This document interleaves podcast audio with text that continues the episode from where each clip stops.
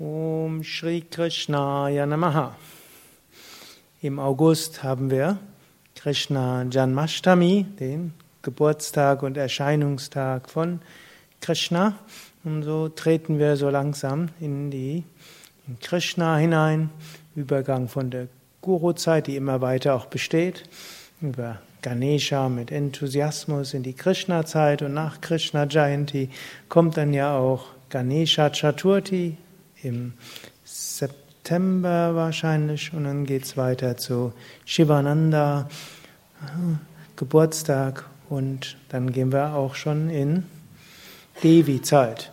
Also so gibt es immer bestimmte Zeiten von Festen, so ist das Jahr gut, man könnte sagen, strukturiert und wir haben verschiedene Möglichkeiten, verschiedene Aspekte von Spiritualität zu erfahren in uns. Krishna ist der Aspekt auch von Liebe, ist der Aspekt von Freude. Ihr seht alle dort Krishna mit der Flöte. Er spielt die Flöte, er tänzelt, er ist mit Radha, Symbol der Liebe zwischen Gott und Mensch. Man könnte aber auch sagen, Symbol dafür, dass auch menschliche Liebe etwas Göttliches ist.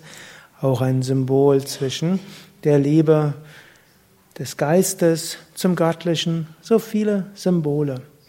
Krishna heißt zum einen Krishna. Krishna heißt wörtlich dunkel. Warum heißt Krishna dunkel?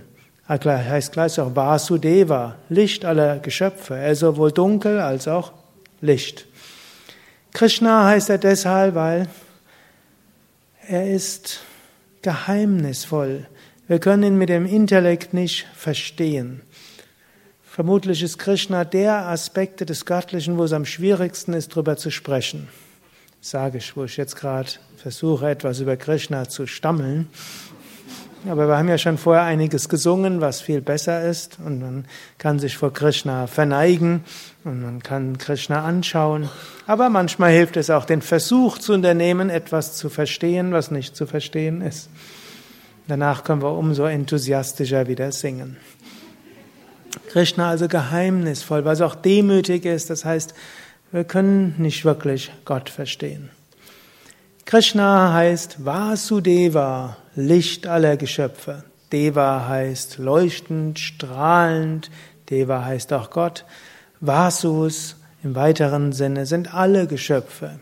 Engeren Sinne sind auch Vasus, die, oder Vasus eigentlich verschiedene Lichtwesen, verschiedene Feinstoffwesen, dann gibt es auch Vasudeva und Vasudeva, gibt alle möglichen verschiedene Bedeutungen. Für uns kann es einfach ausreichen, ja, wir können Gott spüren als Licht in uns und wir können Gott spüren als Licht überall.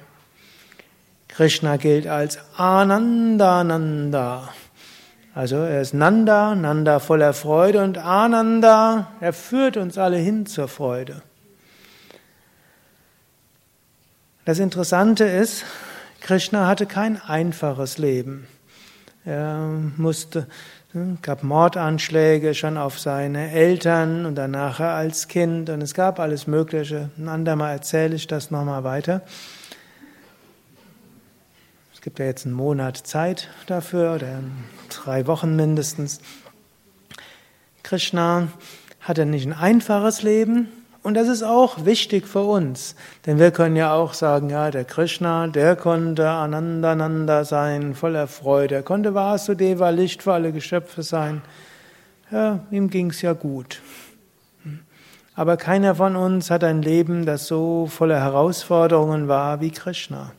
Und so können wir uns daran inspirieren. Und eigentlich machen das alle göttlichen Inkarnationen. Sie machen uns kein einfaches Leben vor, so dass wir nicht die Ausrede haben, ja, der hat's gut. Natürlich, wir haben eine gute Ausrede, sagen, ja, Krishna ist Gott, wir sind es erstmal nicht.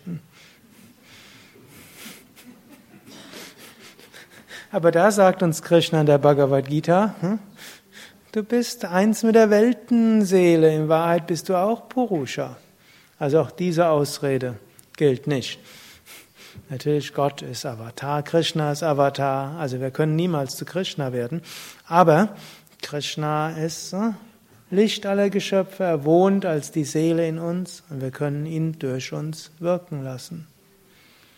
Und so können wir einiges überlegen. Das eine ist, auch die schwierigen Herausforderungen des Lebens etwas leichter zu sehen. Auch inmitten von schwierigen Sachen wie Krishna, Flöte spielen und tanzen oder was auch immer man machen will. Zwischendurch kleine Freude erfahren. Dabei wissen, Leben ist geheimnisvoll. Warum und wieso etwas ist, wir wissen es im Einzelfall nicht. Spirituelle Menschen haben oft die Neigung dazu, sich das Hirn zu zermartern. Warum geschieht mir das? Ausgerechnet mir. Was hat mir das zu sagen? Und natürlich stimmt es, was auch immer uns passiert, hat uns irgendwas zu sagen. Aber wenn Gott es uns nicht enthüllt, dann vertrauen wir darauf, es wird sich uns irgendwann enthüllen. Und wir denken einfach, ein Sinn wird dahinter sein. Und wir vertrauen darauf, das Geheimnisvolle wird sich offenbaren. Und wenn die Zeit gekommen ist, offenbart sich Gott als Vasudeva, Licht auch in uns.